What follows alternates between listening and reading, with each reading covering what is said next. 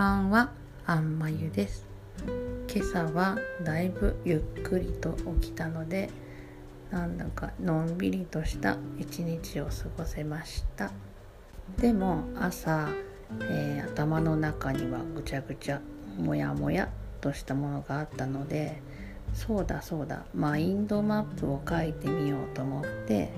えー、今日はやることややりたいことをマインドマップで書いてみました、えー、YouTuber の、えー、両学長という方が、えー、パソコンでマインドマップを書いていたのは知っていてそれも、えー、ちょっと使ってみたんですけども今は、えー、きらぼしの、えー、植木喜恵さんの、えー、マインドマップのあ毎日の付箋という、えー、インスタライブを見ながらあこんな風に頭の中を出していくといいんだなぁと、えー、学び、えー、今日それをやってみました。あやらなきゃいけないと思っていたことは意外に少なくてでやりたいと思っていたことも書き出してみてであとはそれを午前中にやらなきゃいけないことをやって合間に休憩しながらやりたいことをちょこちょことやっていったら気づいたらリストマインドマップに書いていたことが大半できていました。こうやって頭の中を見える化してえー、今日一日ちゃんとできたなというのを残すっていうのはとてもいいことだなと思いました。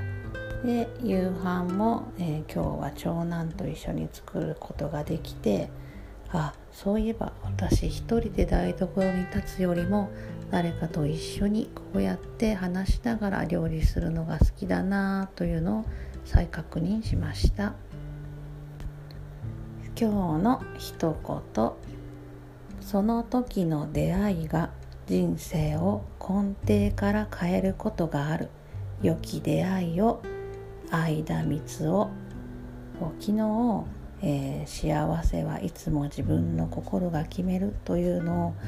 をお伝えしてから、え、ちょっと相田光夫さんの言葉を、えー、探していてそうだそうだこの言葉に私はとても強い感銘を受けたんだなというのを思い出して、えー、今日ご紹介しました。子どもたちにも、えー、いろんな方に出会って、えー、自分の人生を切り開いていってほしいなと思っています。そして私がこの音声配信をやろうと思えたのも素敵な出会いがあったからでやっぱり自分が変わる時というか変化していくのには他人という存在は大事だなと思っています。それでは今日も聞いてくださってありがとうございました。